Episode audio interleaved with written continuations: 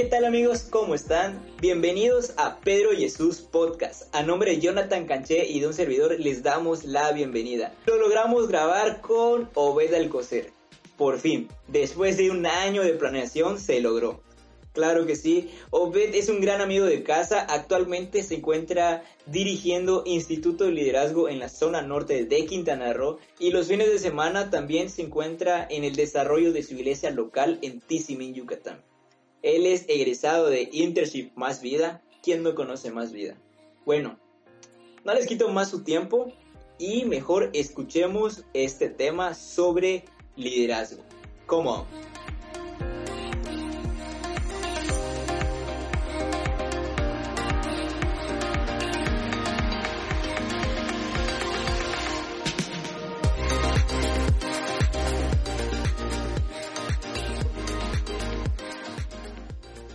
¿Qué tal amigos? ¿Cómo están? Bienvenidos a nombre de Jonathan Canché y de un servidor.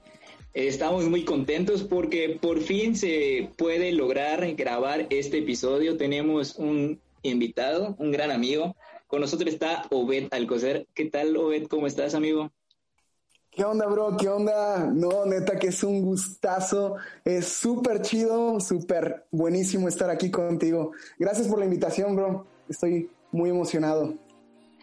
Bueno, amigo, la verdad es que este es un tema que me, me ha nacido hablar, pero creo que no he buscado como que el perfil de una persona que me pudiera explicar o como que yo pudiera decir, creo que este tema le queda bien a este invitado. Es algo que me gusta hacer por tratar de hablar temas que une, que el invitado no solo domine, sino que sea algo hasta innato que pueda reflejar y algo que yo puedo ver en ti es esto, e, el liderazgo. Hoy vamos a hablar sobre liderazgo.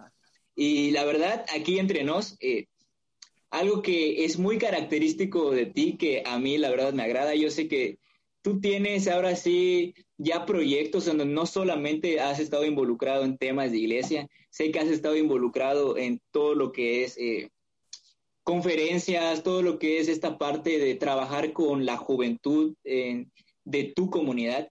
¿Me podrías hablar un poco de qué es específicamente lo que has hecho, a qué te has dedicado, qué estás haciendo ahora? Sí, sí, claro que sí. Uh, iba a decir una tontería, pero eh, sí, eh, pues eh, he trabajado ya este marzo que viene, cumplo siete años trabajando con jóvenes, trabajando con proyectos de impacto social. Eh, me gusta muchísimo todo lo que tenga que sumar a, a la sociedad. Eh, desde el ámbito de la iglesia, siempre he dicho que una iglesia que no sirve a su ciudad, una, una iglesia que, que, que, no sirve a la gente que lo necesita más allá de las cuatro paredes, en lo personal siento que a veces es una iglesia que no sirve, no jala o no funciona. Entonces, hace años yo paso un detalle en mi vida y esto me impulsa como a cuidar o reflejar todo eso fuera de, de la iglesia. He trabajado en proyectos social como conferencias uh, organizadas por la, la, ONU contra el suicidio, conferencias en otros estados de la República, conferencias en algunos países. Eh, todo lo que tenga que ver con impacto social, eh, cuidado social, con jóvenes, con personas grandes, liderazgo, uh, capacitaciones y todo. Y es como algo que que neta amo demasiado. Entonces, un poquito de mí, en resumen, en súper corto. Qué chido, la verdad es que algo que yo creo que he estado tratando de, de practicar es algo que de, de, una manera intencional he tratado de buscar estas amistades que como que me limen, no sé, como que causen, causen esa fricción en mí, porque de una u otra manera aquí entre nos, bueno, ya no es un secreto tan a, eh, tan a voces, porque la mayoría sabe que soy una persona un poco introvertida, que detrás de, de una cámara, detrás de, de, un micrófono, quizás puedo expresarme un poco más estando a solas con una persona. Y tú eres alguien que refleja todo lo contrario. Al menos eso es algo que, que me agradó de ti. Y es algo no solo que me agrade, sino creo que de repente a, a, nosotros sí llega a ser un poco de que, ¿será que de verdad piensa que soy un crack? ¿Será que de, de verdad piensa que, que, tengo ese potencial? O sea, ves, eh, tienes esa capacidad de ver potencial, de ver eh, habilidades, talentos en las personas y de verdad creo que incluso cuando das tu opinión sobre esa persona, hasta esa persona dice, ¿será que de verdad lo, lo, lo tendré? Entonces, esto es algo que me, me impacta. Entonces, ¿Cómo, ¿Cómo ha afectado esto en, en, tu, cuál es tu perspectiva de liderazgo? Yo creo que tengo claro que, que, esto es algo que es natural en ti. No sé si se dio con el tiempo, si lo desarrollaste, o si desde pequeñito eras el que caminaba y te seguía toda ahí la cuadra. ¿Cómo, cómo es que se va desarrollando esto en Obed? te, voy a contar algo y voy a, a soltar algo en tu podcast que es una primicia que nadie sabe. Entonces, aquí, aquí lo escucho, no con Lolita Yala, no con Patti Chapoy, lo escucho aquí en el podcast de Pedro. durante mucho tiempo en mi vida, yo siempre he sido como el, el, el callado, el introvertido, el, el, teto, el niño de los libros, el, el nerdo. Entonces, los que me conocen muy cercano saben que esto es totalmente cierto. Y no soy siempre el que habla no soy siempre el que habla, pero sí es algo que he tratado de desarrollar con el paso del tiempo. Uh, ¿Conoces a las personas autistas? Claro.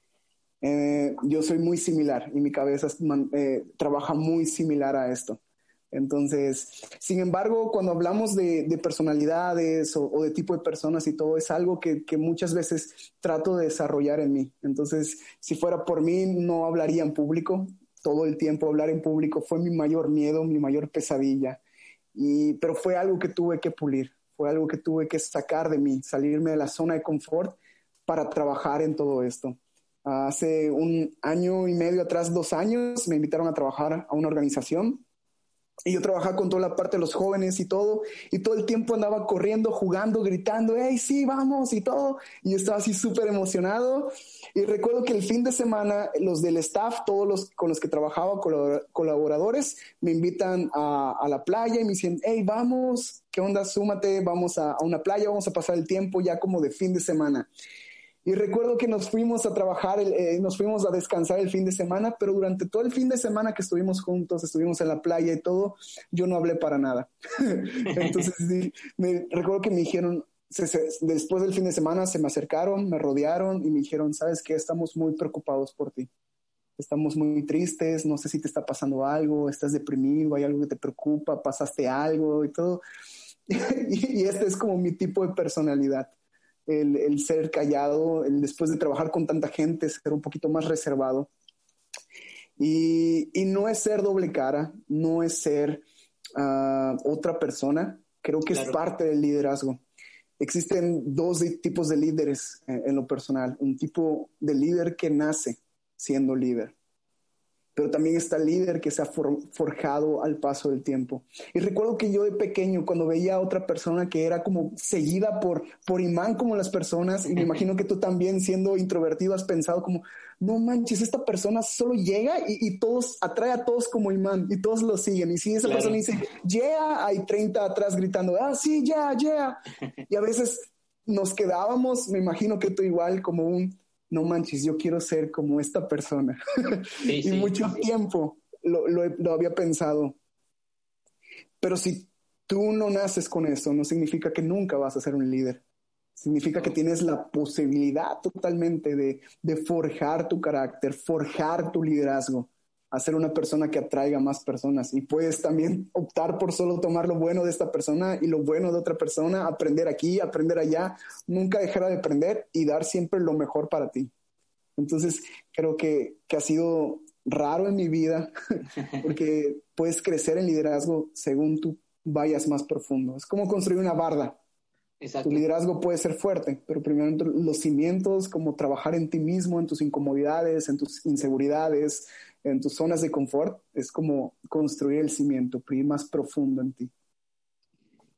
Yo creo que, bueno, una de las cosas que, que descubrí con el paso del tiempo era esta, primero, ser intencional, ¿no? Yo creo que eh, lo mencionas muy bien, esta parte de decir, ok, yo no lo tengo, tengo que hacer algo. Mm. Pero si me pudieras describir o si te pudieras poner en, el, eh, en este papel de aquella persona que dice, mi anhelo es servir a Dios en un liderazgo. Quizás no sean este anhelo de voy a ser un pastor o esto, pero hay personas que quieren tener grupos de conexión o casas de bendición, algunos les llaman célula, esos grupos en casa, y no tienen ni idea de cómo hay personas que eh, se sienten pequeñas eh, en, en cuanto a cómo ejercer ese liderazgo. Mm. Hay algunas cosas que tú podrías decir específicamente. Eh, no hay una receta mágica, pero sí hay, me imagino que Obed deberá decir, hay estos pasos que se pueden seguir para, o cosas o habilidades que se pueden desarrollar para generar un buen liderazgo, para crecer en el liderazgo y pues más que nada para poder eh, cumplir el propósito que yo creo que cada persona que está aquí, que, nos escucha, está anhelante de, descubrir su propósito y de cumplirlo. Creo que sí. Ah, hay algo que, que creo que siempre es como la clave, es de que tienes que ser tú mismo. Créeme que si yo viviera en una iglesia donde hubieran puros obets, yo me hartaría. si hubiera una iglesia donde todos fueran igual que yo, de que a la hora de iglesia o a la hora de esto hablaran mucho y todo, yo estaría harto de las personas que hablan mucho. Eh, todos tienen su propia cualidad, actitud. Un liderazgo no es similar en todos. Un líder no es el que está hablando demasiado. Un líder no siempre es el que está súper alegre y motiva a todos. Un líder no es el que dice frases súper chidas que se quedan guardadas o vamos a decir las frases relevantes. un, buen, líder es el que tiene corazón de líder y el corazón del líder es servir, servir totalmente. Y hay algo importante igual que es la comunicación. Creo que serían como dos cosas importantes. Uno, el, tu corazón, cómo tu corazón sirve. Y punto número dos, tu comunicación. No tienes que ser el mejor orador, el mejor uh, predicador, pero sí una persona que sabe comunicarse. Hace el inicio de la pandemia tuve un webinar con el pastor Chad Beach ah, de, Estados Unidos y, él hablaba de que un buen líder es un buen comunicador. No tiene que ser el mejor orador, no tiene que ser el mejor ah, predicando o exponiendo su tema o que cuando termine de hablar todos están llorando, pero sí comunicar lo que hay en su corazón. Y el punto número uno, me regreso ahora en cuenta regresiva, que es tu corazón o, tu servicio. Un líder es el que sirve, el que ama a las personas, el que se pone en el lugar de las personas, el que siente todo eso. No siempre está al frente, no siempre es visto, no siempre es relevante. Es aquella persona que, siente el amor por la gente y trabaja por las necesidades de la gente. Creo que el liderazgo va más allá de ello. y voy a contar una historia Ah, si me das permiso. Claro, claro, amigo. ok, esta historia la voy a contar en mi, podcast, pero la voy a quemar aquí. Eh, eh, recuerdo que tenía eh, como cinco años más o menos y yo estaba con mi papá. Y mi papá me dijo, oye hijo, vamos al centro caminando de la ciudad. Estábamos viendo algo de la iglesia, si no recuerdo mal o no recuerdo muy bien. y y recuerdo que, mi papá me dijo, vamos caminando. Y yo le dije, no, la verdad está muy lejos, papá. Un niño de cinco años, como si, no, no manches, no quiero caminar. Y me dijo, ah, ok, no quieres caminar, está bien. Yo quejándome, haciendo mi berrinche. Recuerdo que llegamos a la esquina de la casa y nos quedamos ahí parados un tiempo. Mi papá estaba volteando a ver a todo el lugar y todo. Pasó la combi que nos llevaba al centro, no la agarramos, fue raro para mí pasó otra combi, no la tomamos tampoco, yo como esperando que, a qué hora nos vamos a subir a la combi. Y recuerdo que me pasó una persona y mi papá la saludó de lejos y le dijo, hey, hola, buenos días. Y le sonrió. y, recuerdo que, le pregunté a mi papá, como niño de cinco años, tú le preguntas como si, las preguntas que todos se hacen. Oye, papá, ¿conoces a esa persona? Y mi papá me dijo, no, no la conozco. Y mi siguiente pregunta fue, pues ¿para qué la saludas? si no la conoces, ¿para qué la saludas? Y mi papá me dijo algo muy importante y me dijo, no tienes idea de cuándo una persona va a necesitar que alguien le sonría. No tienes idea cuando alguien necesita algo y, tal vez está teniendo un, buen, un mal día y tal vez tu, tu saludar y tus buenos días y una sonrisa pueda alegrarle ese día. Y me dijo, es más, me dijo, te reto a que caminemos de aquí al centro y vas a saludar a todas las personas que puedas y vas a saludarles y vas a tratar de sacarle una sonrisa. ¿Te parece? Y ahí estuvo el reto de mi papá. Yo como si, sí, claro que sí, no manches, yo jalo. y nos fuimos caminando de la esquina de mi casa hasta el centro. Ahí caminé completamente. Se me olvidó que yo no quería saludar, eh, que yo no quería caminar. Y yo me pasaba en la calle así como, hey, buenos días, buenos días, hey, hey, hola, buenos días. Y yo estaba como contando como si, ahí hay uno, eh, ahí hay otro, yeah, sí, me saludó. Y yo me llegué al centro. Y llegamos a lo que teníamos que llegar y yo no me di cuenta en qué momento caminé completamente lo que no quería caminar. Lo que Obed no sabía en ese momento es que papá no tenía ni un solo peso para la combi. Lo que Obed no sabía por completo es que mi papá ni siquiera tenía dinero para la comida de ese día. Y, en medio de esto, mi papá me enseñó, hijo, eso es amor y pasión por las personas. Aún si yo enterármelo del dinero, dijo, amor y pasión por las personas es servir, es alegrarles el día, es darles lo mejor. Y aún como líder, muchas veces no tenemos el ánimo, muchas veces no estamos preparados o listos para bendecir la vida de otra persona. Sin embargo, tenemos que compartir y cuando sentamos que estamos vacíos, ir a la fuente, que es la presencia de Dios, recargarnos de la presencia de Dios y seguir compartiendo. Y eso nos habla demasiado del amor y pasión por las personas. En otra ocasión me tocó ver a mi papá uh, con un borracho que lo quería golpear en la calle, en, la, puerta de mi casa. Y mi papá se sentó con él y, y esperó que se le baje eh, la borrachera a esta persona. Le dio de comer de mi casa, le prestó una de sus playeras, lo cambió porque estaba mojado y se sentó con él mientras cenaban los dos en la puerta de mi casa. Y recuerdo que cuando terminó yo le dije, papá, ¿por qué haces esto? o sea, es un borracho, te va a golpear, no entiende nada. O sea, esperaste que se le baje, sí, pero ¿qué es un borracho? Yo estaba chico igual y, él me contestó, hijo, eso es amor y, y, pasión por las personas. Tienes que ponerte en el lugar de las personas, imaginar su familia, sus hijos y servir en lo que tengas que servir. Entonces creo que si habláramos de liderazgo, una de las primeras cosas creo que sería tener el corazón correcto para ser líder. El corazón del amor y pasión por las almas, amor y pasión por servir, amor y pasión por compartirles de esa fuente que es la presencia del Espíritu Santo que nosotros ya tenemos. Entonces, si tú estás lleno de la presencia del Espíritu Santo, estás lleno de algo y tú puedes compartir porque estás lleno de paz, ellos van a sentir la misma paz. O tal vez sí pasa al revés, tal vez tú no tienes nada que dar, pero quieres ser líder o quieres realmente decir, no, quiero tener un, liderazgo dentro del reino de Dios, primero tienes que ir a la fuente.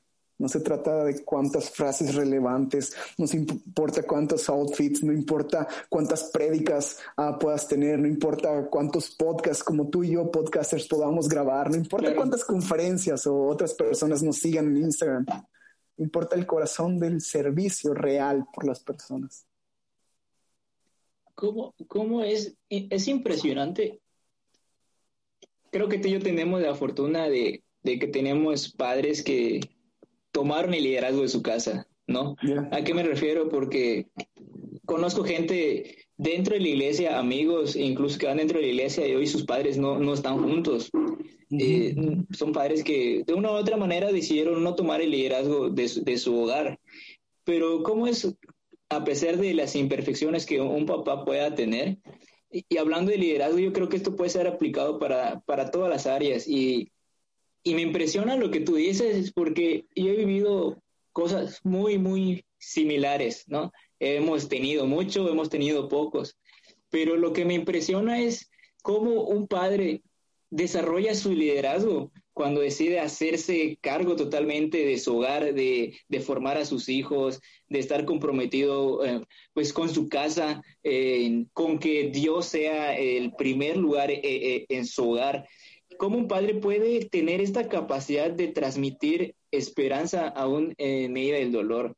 Y esto creo que es, es lo que los líderes genuinos aprenden a desarrollar y precisamente solamente por esa fuente. Solamente cuando un corazón está bien ubicado en la fuente, cuando está bien, eh, puedo decir, consciente de, eh, del propósito y del por qué está haciendo podcast, por qué está haciendo eh, videos en YouTube o por qué está sirviendo en ministerio X, ministerio, no sé, evangelista en la calle, pastor en las iglesias, haciendo congresos. Es, bien impresionante lo que tú me mencionas, porque creo que una de las cosas que siempre me entra en la cabeza es este, esta típica frase de tú no vas a comprender hasta que seas padre, ¿no? Mm. Cuando tu papá te trata de decir, es que hijo, tú no vas a comprenderme hasta esto. Y creo que aplica también para el liderazgo, para las, eh, para el propósito en el que nacimos.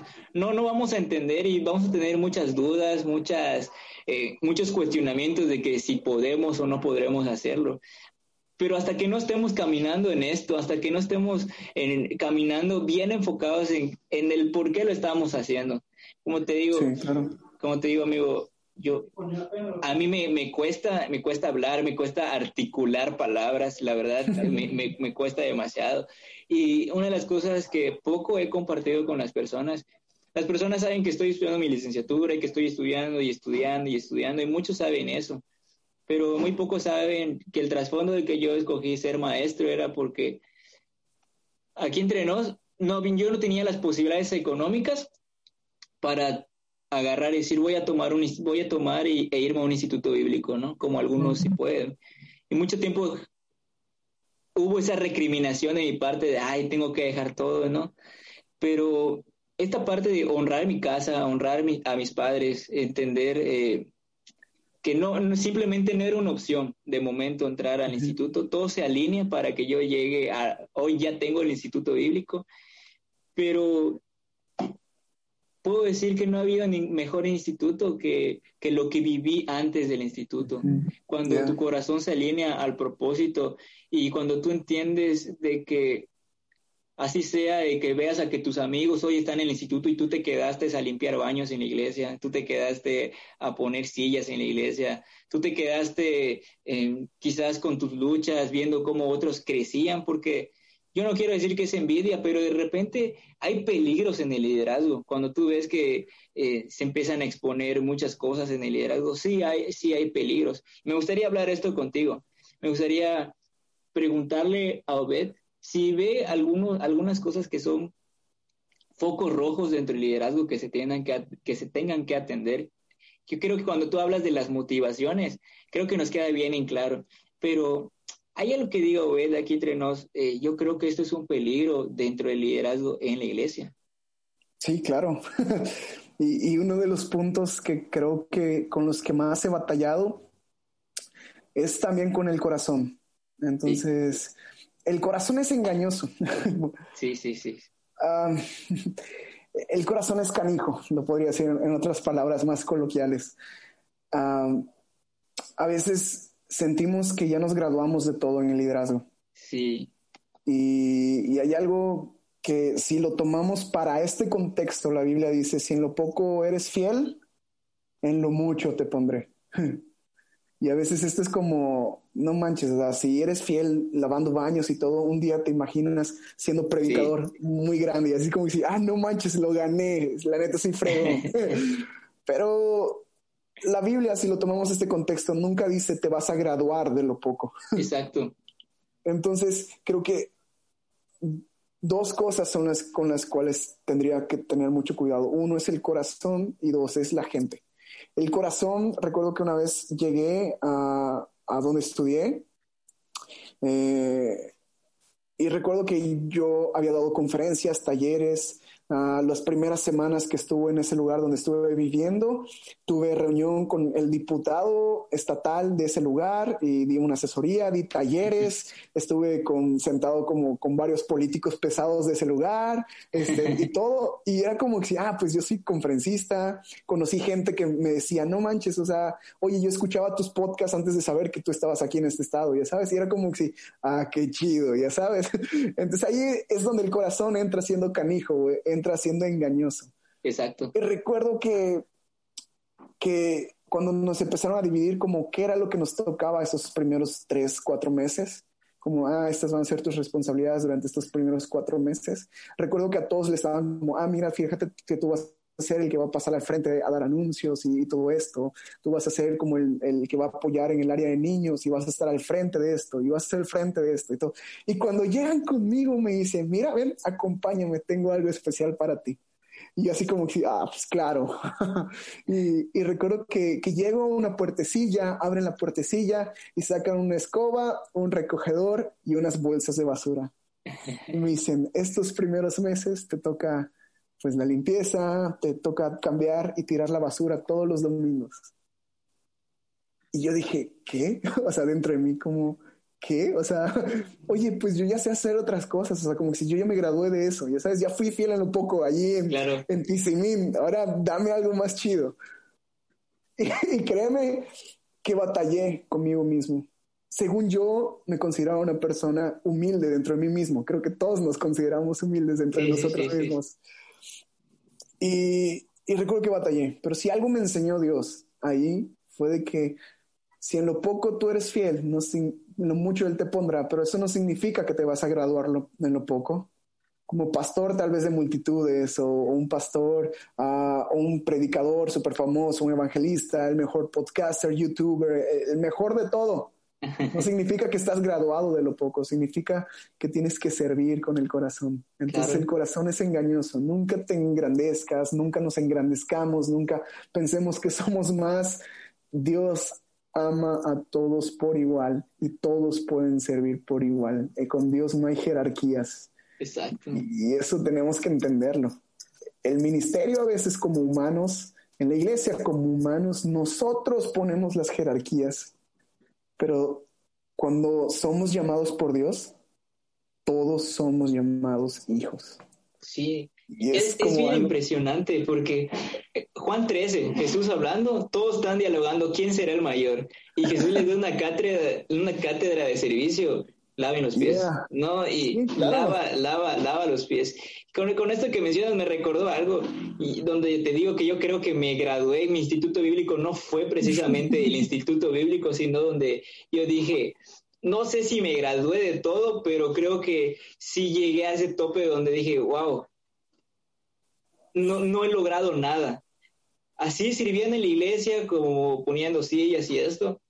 X persona que estaba en turno, él sí estaba dentro del instituto, eh, estamos así, y un amigo también estaba barriendo y le dice, ¿qué onda, brother? Ven aquí con nosotros, eh, ayúdanos a, limpiar.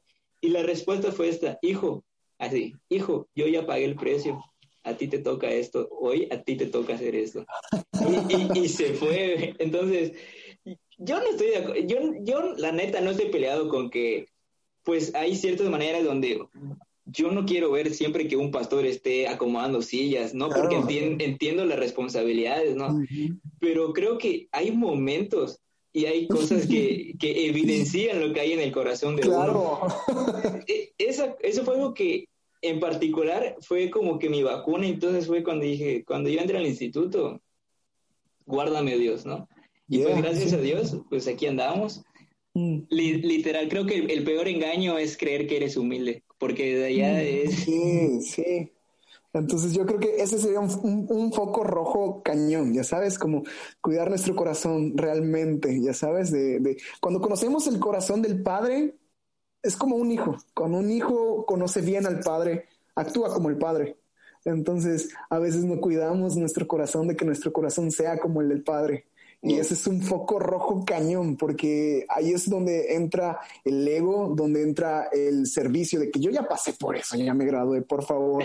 donde entra, no manches, yo soy líder. Así como decir, ah, pues yo ya tengo, tengo más madurez espiritual. Sí, la madurez espiritual no significa que eres un hijo más alto dentro de la jerarquía de hijos de Dios, porque no jala de esa manera. Otro foco rojo que creo que es muy importante en el liderazgo es nuestra mentalidad, cuidar nuestra mente los líderes son propensos a ser atacados mentalmente, a, todo problema mental, a, tristezas, depresiones, ansiedades.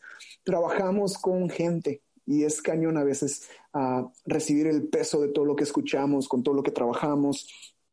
Eh, orar por gente, pasarte madrugadas, pasarte muchas horas de servicio y algunos te dan la cara, algunos te dan la espalda, la espalda algunos te traicionan, algunos te sientes mal. Y, eso es doloroso, sí. Pero tienes que cuidar mucho tus emociones y tu mente. De que sí, es doloroso, sigue orando por ellos, sigue bendiciéndolos. Ah, yo tengo un mentor, tengo una persona a la cual le rindo cuentas, que creo que todo líder tendría que tener un mentor en este mundo. Todo líder tiene que tener un mentor y no un mentor de palabras, sino un mentor a la que le rindas cuentas constantemente. Entonces, yo tengo un mentor y hablo con él todos los lunes. Y apenas este lunes pasado, dos lunes, me, dijo, sabes, dentro del ministerio, dentro del liderazgo, lo que más amas es la gente. Y el mayor problema es la gente. Entonces, creo que es otro foco rojo que, que, cuidar. Nuestro corazón, pero también nuestra mente, nuestros sentimientos y emociones. O sea, como tú tomas el, el, el, ministerio, como tú tomas el liderazgo y cada cuando tú vas a descansar a la fuente, cada cuando tú vas a descansar realmente en Dios. Entonces, Foco rojo es un líder que no cuida su corazón. Foco número dos es un líder que no sabe descansar o no descansa. Entonces, yo batallo mucho con eso. Con lo que yo más batallo y mi, mi lucha más fuerte es no descansar o no saber descansar. Y a veces pensamos que, que, trabajar de más, pasar muchas horas en el liderazgo, en el ministerio, eh, yo trabajo en una organización igual con jóvenes, eh, soy director de esta área y a veces pienso que, que, pasar muchas horas trabajando es ser mejor director, pero no. Invertir tantas horas en el ministerio, tantas horas siendo líder, no significa que lo estás haciendo bien. Significa que vas a desvielar el motor, que te vas a quemar.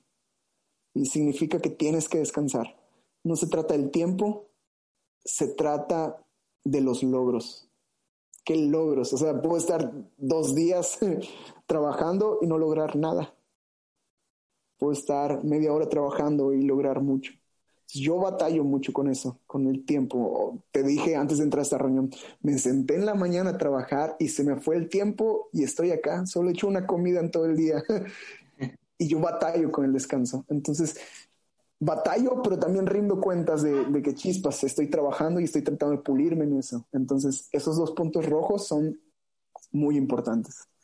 Sí, qué, importante dentro del, dentro del liderazgo tener este punto de nuestras motivaciones, eh, nuestro corazón, yo veo otro punto rojo. Creo que eh, yo creo que eres alguien, alguien que, que nos puede hablar mucho de este, de este, tema, porque te veo que veo que eres alguien dedicado e, en esto y no me van a dejar mentir. Yo creo que todo, eh, creo que es algo que te caracteriza a ti. La parte de la preparación. No me refiero solamente a, lo teológico que un líder debe tener, que alguien que va a eh, ejercer liderazgo dentro de la iglesia. No me refiero solamente a la parte de, de Biblia. ¿Qué, ¿Qué puedes recomendar a las personas que quieren ejercer liderazgo? ¿Qué áreas o qué, qué áreas deben de pulir en cuestión a, conocimiento? E, esa es, esa es, buena, ¿eh? voy, a, voy a decir como tres puntos, voy a cambiar como un poquito de la preguntita y voy a decir como qué, qué áreas generales de la vida. Todos batallamos con todo.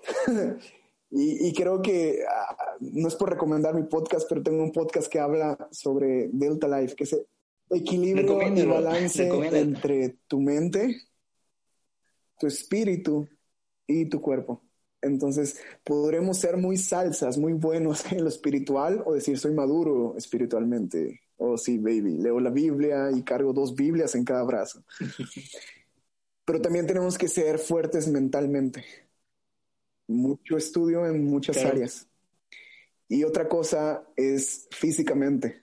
Ok, yo batallo con la comida, yo soy gordito de por sí, pero trato de cuidarme mi físico en todas las áreas, como siempre salgo a correr, lo que consumo, también medidas y todo.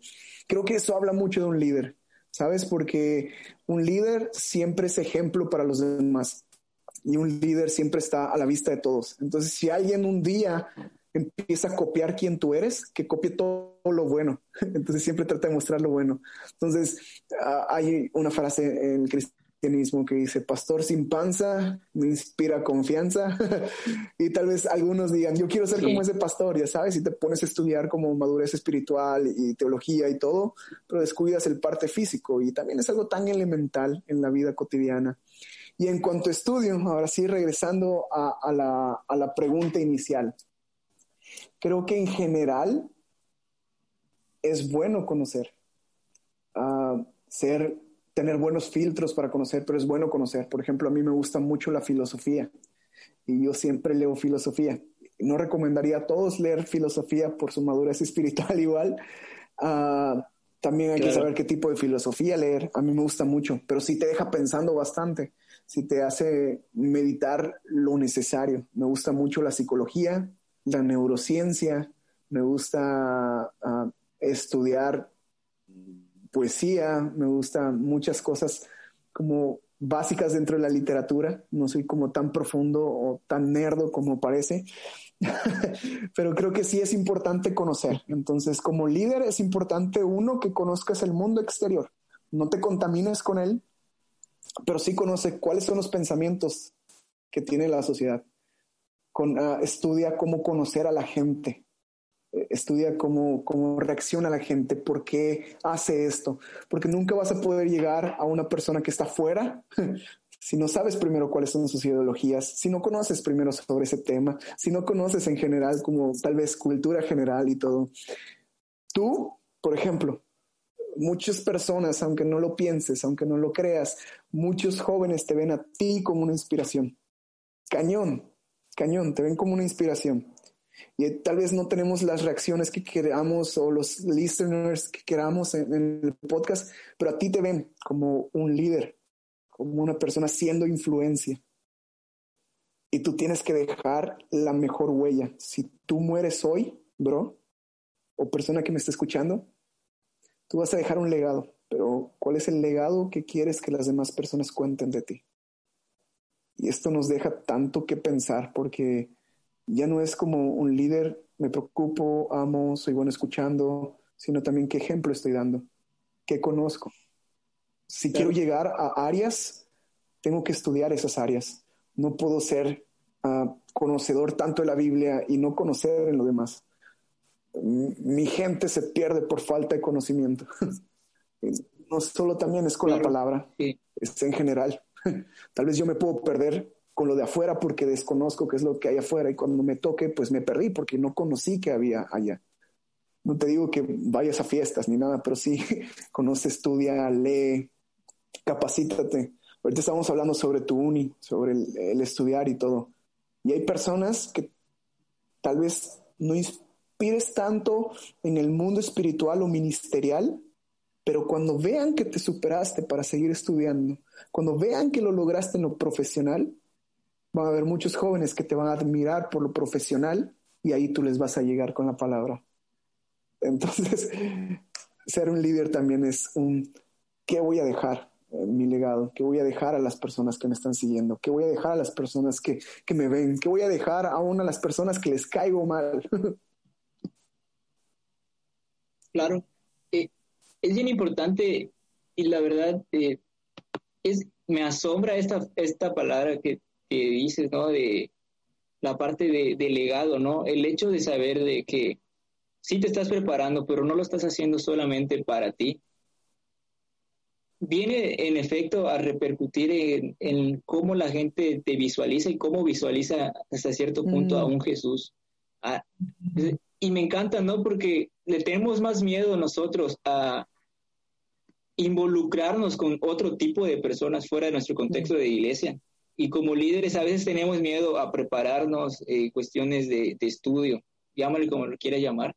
Y llega una persona que exige respuestas y pensamos, ah, este es un resentido, es un ateo. Pero detrás de eso hay una impotencia también dentro del cristianismo de no saber dar respuestas. Y vemos un Jesús que siempre tenía respuestas. Vemos un Jesús que siempre tenía eh, una respuesta y no solamente era eh, enfocado a, a, las escrituras. Había, había sabiduría de él porque pues, él conoce, él, ¿quién mejor que el creador para conocer a su creación, ¿no? Y hablar de, de todo tipo de, de todo tipo de temas, desde cómo lo exponía el hecho de usar en parábolas en una época donde no había teles, donde no había herramientas para comunicar. Él usa esta herramienta para, para ser todo un comunicador. Entonces, creo que es bien importante como líderes prepararnos y tener eh, eh, este corazón. Cuando tenemos un corazón, como tú mencionas, un corazón correcto, eh, podemos entrar ahora sí a la parte de, prepararnos y no perder este rumbo.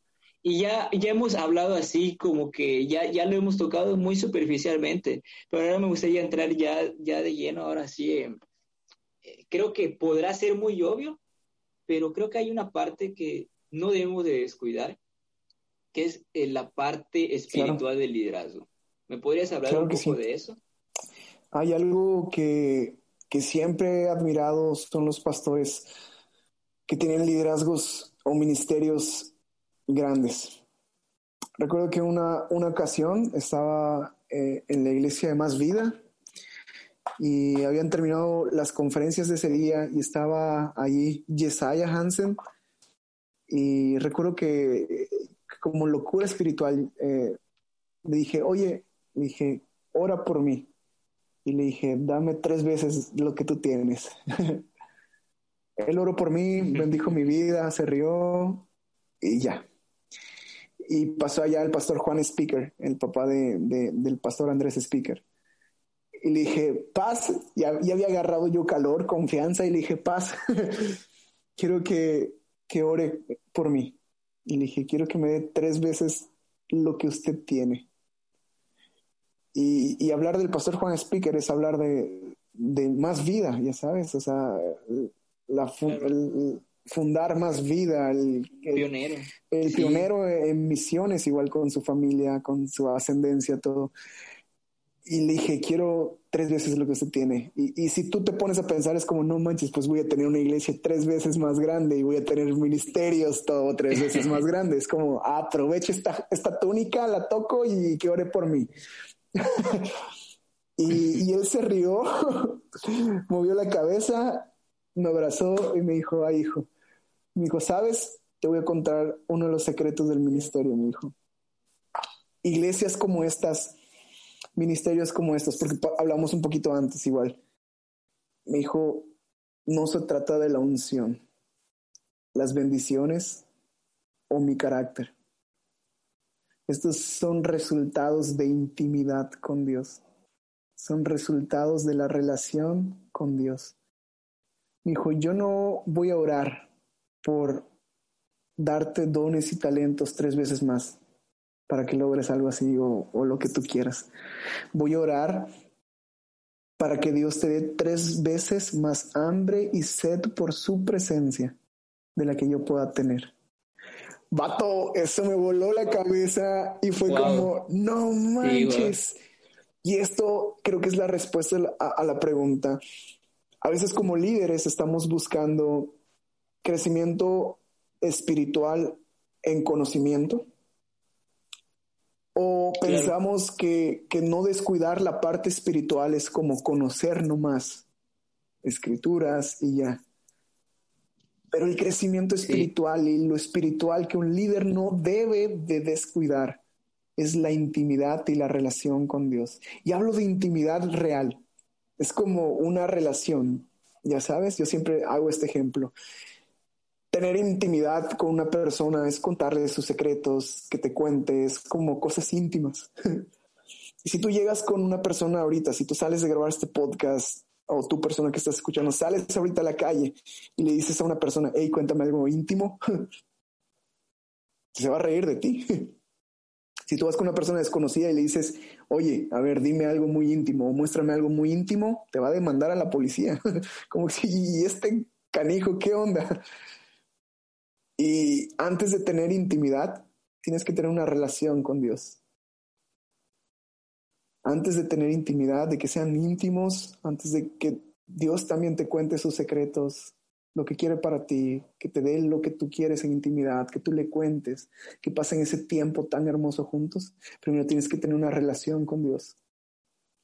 Pero si tú sales también a la calle hoy y le dices a una persona, hey, ¿qué onda? ¿Vamos a ser novios? ¿O vamos a tener una relación? Una persona desconocida también te va a dar una bofetada y te va a decir, ¿qué te pasa? Porque también antes de tener una relación con Dios, primero hay que tener comunicación. Las etapas del enamoramiento con Dios es lo mismo. Primero tienes que tener una, una comunicación constante con Dios. Yo oro leo la Biblia para escucharte. Yo oro y leo la Biblia para escucharte. Fallé un día, dos días, chispas. Yo oro y, y vuelvo a escucharte. Yo oro y hasta que se vuelva constante esa comunicación. Es como cuando empiezas a, hablar con alguien. A veces se mandaban dos mensajes al día, luego cada tres días se mandaban, pero cuando ya empezó a ser continua, que se escribían todos los días, después de esa comunicación ya puede haber una relación. Y después de que ya hay una relación, después de eso ya hay una intimidad, una confianza y todo. Y, y con Dios es lo mismo. A veces queremos, entramos, no, no entramos a la presencia de Dios por, ¿qué? Una semana, tres días, cuatro días. Y cuando llegamos a la presencia de Dios, nos postramos, ponemos música de Marcos Brunet o música de, de, de, en portugués y empezamos a orar y adorar y, y le empezamos a decir, a Dios, revélame Dios, háblame Dios, quiero estar en intimidad contigo, Dios, quiero conocerte, muéstrame lo que tienes para mí. Pero antes de llegar a ese punto, tiene que haber una relación. Y antes de que llegue a esa relación, tiene que haber una comunicación de todos los días. Dios, así como tal vez un ligue, tú puedes decir, Dios, eh, este ligue merece todos los procesos de enamoramiento. Dios merece más que eso. Dios merece todos esos procesos de enamoramiento para que tú puedas llegar a la presencia de Dios, para que Dios pueda mostrarte los secretos que tiene para ti, para que Dios pueda hablarte lo que quiera a tu vida, para que Dios pueda darte aquello que tú quieres en intimidad. Primero tienes que buscarlo en relación. Y, es lo que no debemos de cuidar, descuidar. Si tú eres un líder, tu persona que me está escuchando ahorita en este podcast, si tú eres un líder o una líder, el mejor secreto para lograr lo que has querido en el liderazgo empieza en intimidad empieza en lo secreto, empieza en esa presencia con Dios. Y es el mejor secreto que tal vez todos podríamos tener. No importa lo que podemos hacer físicamente, porque cuando lo logramos en la intimidad, Dios nos capacita, Dios nos da las herramientas, Dios nos moldea. Ningún liderazgo es tan bueno como un liderazgo que tiene esa presencia de Dios al lugar a donde tú vayas. Me imagino que todos hemos estado con una persona que decimos, no manches, cuando esta persona está, se siente una paz. Cuando esta persona está, solo quiere escuchar. y así es con las personas que, que tenemos relación o intimidad con Dios.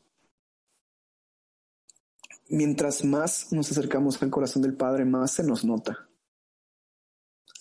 Y ahora tú como líder, tú como una líder, te toca a ti llevar esa presencia, te toca a ti llevar esa paz, te toca a ti ser esa persona que dicen, no manches, cuando esta persona está, lo disfruto. Totalmente. Sí, amigo, pues eh, creo que hemos tocado tres aspectos de, liderazgo eh, que son bien importantes, ¿no? Eh, los peligros que pueden haber, pero dentro de todo esto es el corazón, ¿no? Atender esa parte del de, el corazón, las motivaciones, antes de, de anhelar cualquier cosa que tenga que ver con, cómo vamos a servir, ya sea a través de un micrófono o limpiando una silla. Eh, eh, el corazón bien ubicado en, Jesús, en que lo estamos haciendo por servicio. Eh, también hemos hablado de la importancia de prepararse en lo teológico, que es lo bíblico, prepararse también en, materia de universal, cultura universal es bien importante saber comunicar, saber todo, todo lo que nos pueda servir de conocimiento para ejercer eh, un liderazgo más efectivo.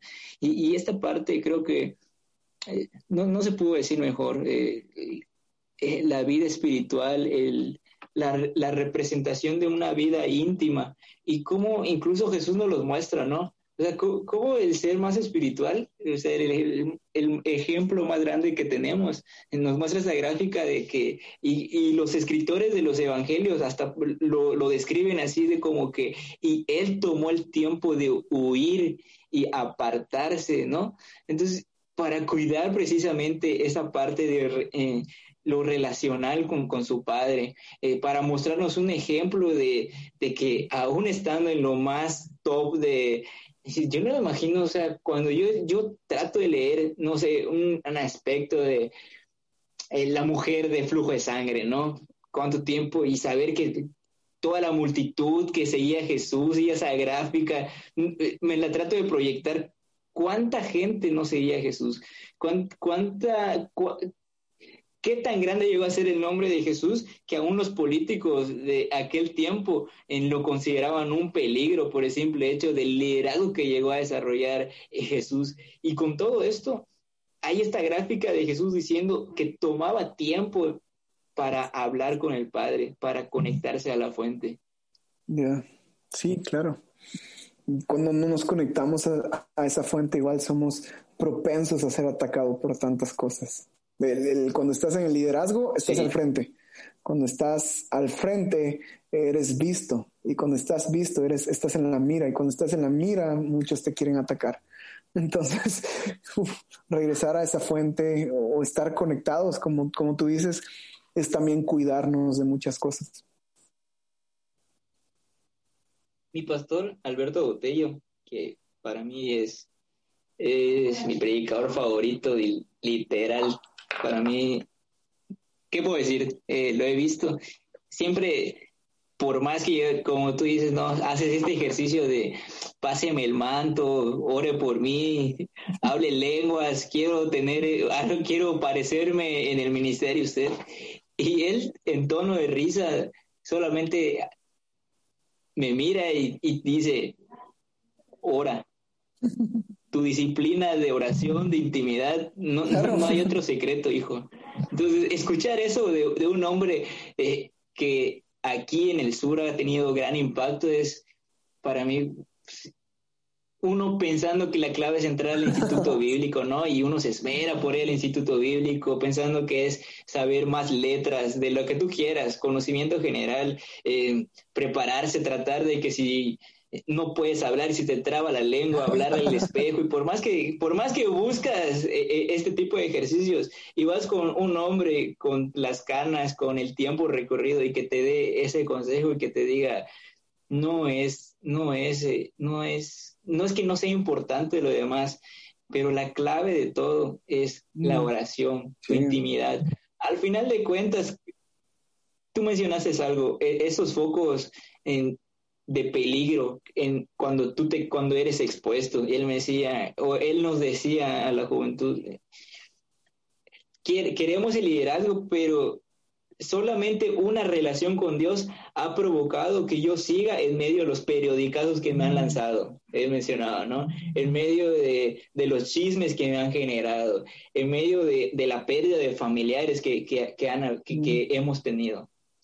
Entonces, hay cosas que de, repente desconocemos del liderazgo, de hombres que admiramos, pero que han sufrido y están ahí por algo. Claro. Y, y, es que a veces olvidamos que los líderes que admiramos son humanos. Exacto. a veces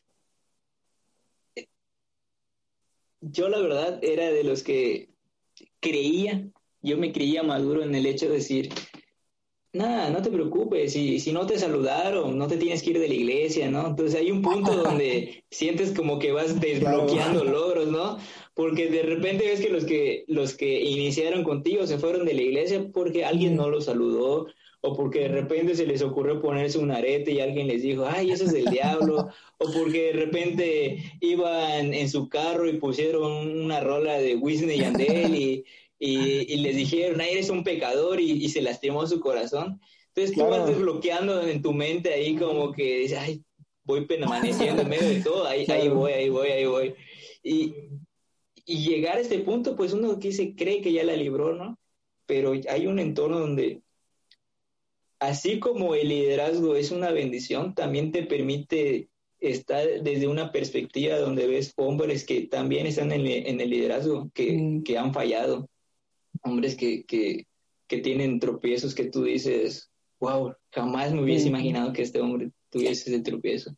Pero nosotros los ponemos en un pedestal. Hay algo que, que, este, que me pasó que yo admiraba mucho a una persona, o sea, pero cañón, o sea, era como, decía, ala, esta persona es demasiado crack, ya sabes, como en mi top 3, así de que decía, cañoncísimo. Y tuve la fortuna de, de, que se vuelva mi amigo, ya sabes.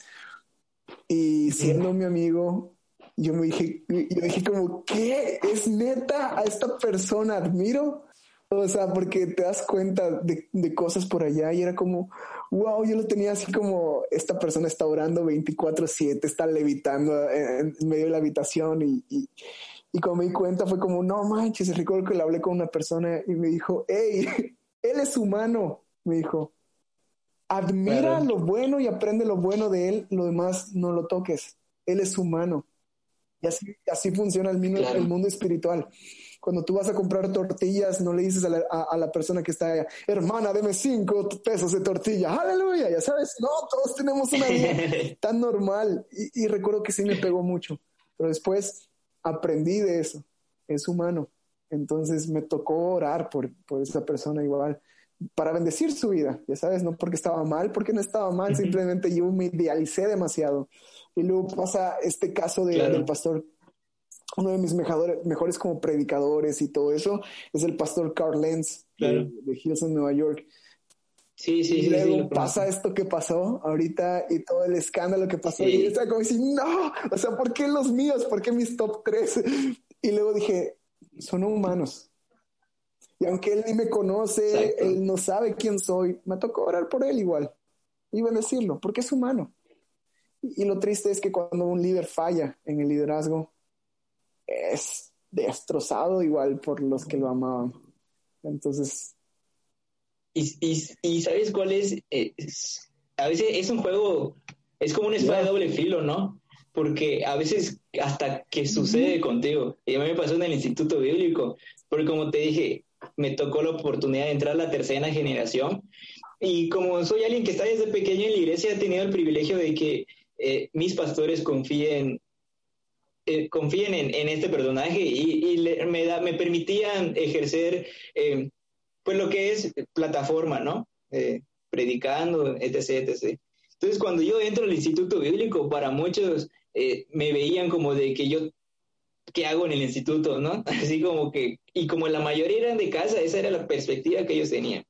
Y una vez, yo llegué el primer día todo santo, orando y así, pero el segundo día, brother, estaba con mis chanclitas, estaba pues barriendo y le pego en la punta de la mesa y se me va, pues una grosería la neta, se me va una mala palabra.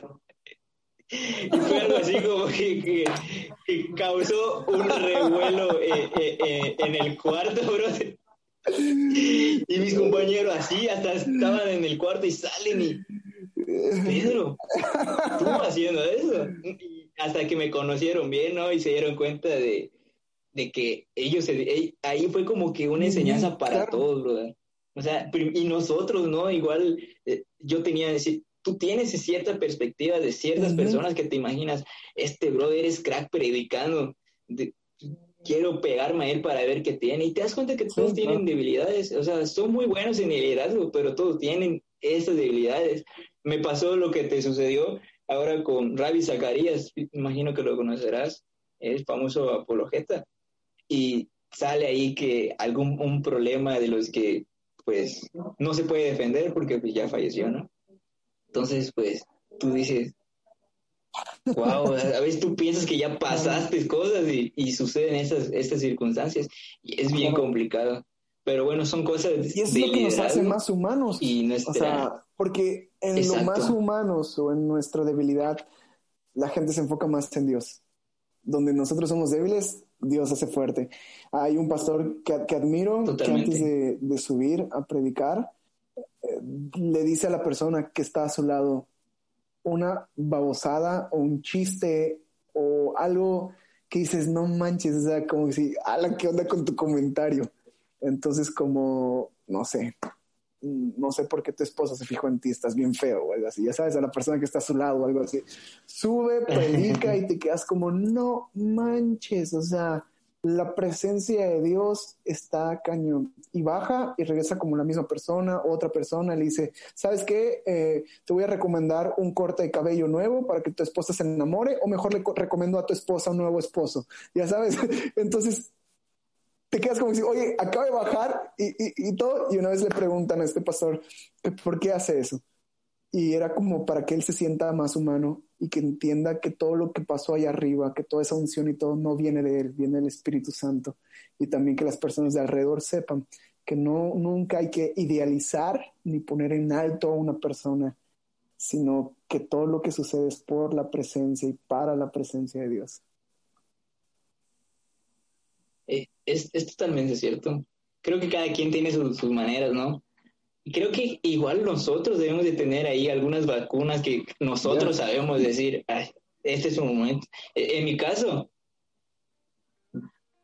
son eh, más que de orgullo, es como cosas de vanidad, ¿no? Hay momentos donde digo, ¿sabes qué? Dos meses sin Instagram, dos meses sin Facebook, desaparezco. Y lo hago precisamente por, pues por cuidar eh, pues mi corazón, integridad y, y, muchas cosas que yo sé que, que están fuera de mi alcance como humano pero que en la fuente de verdad son sustituidas. Y esos momentos que solamente una disciplina espiritual y por gracia de Dios, porque sí, por más que nosotros hagamos, me encanta este verso que dice, se trata de que Él nos amó primero. Entonces, e, en el amor de Dios nosotros podemos encontrar esta fortaleza y saber que somos vasos de barro donde Él deposita su gloria. Totalmente, totalmente. Amigo, pues eh, muchas gracias por haber acompañado en este podcast. Muchas gracias porque por fin lo logramos después de tanto tiempo que hemos intentado hacer. Sí, brother, ya, eh, pero lo logramos. Pues me gustaría dejarte este espacio para que ahora sí que nos recomiendes ahí lo que has estado haciendo, si, si quieres recomendar tus redes sociales, algunos proyectos que tengas, eh, Gracias. Pues no, al contrario, es un privilegio estar aquí contigo. Es, es muy chido. Gracias, Neto por la invitación, gracias de verdad. Personas que están escuchando este podcast están haciéndolo bien, están escuchando una persona de la cual podemos aprender muchísimo. Gracias por, bro, invertir tiempo, porque sé que es tu tiempo, es tu conocimiento y estás tirando sabiduría. Entonces, eso es maravilloso de tu parte. Ah, pues, eh, gracias a todos por escuchar. Ah, pueden seguirme en Instagram como Bet Alcocer. Actualmente tengo un podcast pausado por una historia que les voy a contar en el podcast que ya voy a estar reiniciando. Ahorita estaba preparándome ah, en estos días para grabar, conecté los micrófonos y todo. No terminé grabando por tiempo. Estoy más metido con proyectos ah, levantando la iglesia de Yucatán y todo. Pero pues sí, ahí lo que necesiten tengan la confianza de todas las personas que están escuchando esto, poder escribirme con toda confianza. Ahí voy a estar respondiendo a todos. Y pues gracias, bro. Gracias, neta. Pues, bueno amigos, muchas gracias por habernos acompañado en Pero y sus podcasts. Nuevamente, a nombre de Jonathan Canché y de un servidor, nos vemos en la próxima.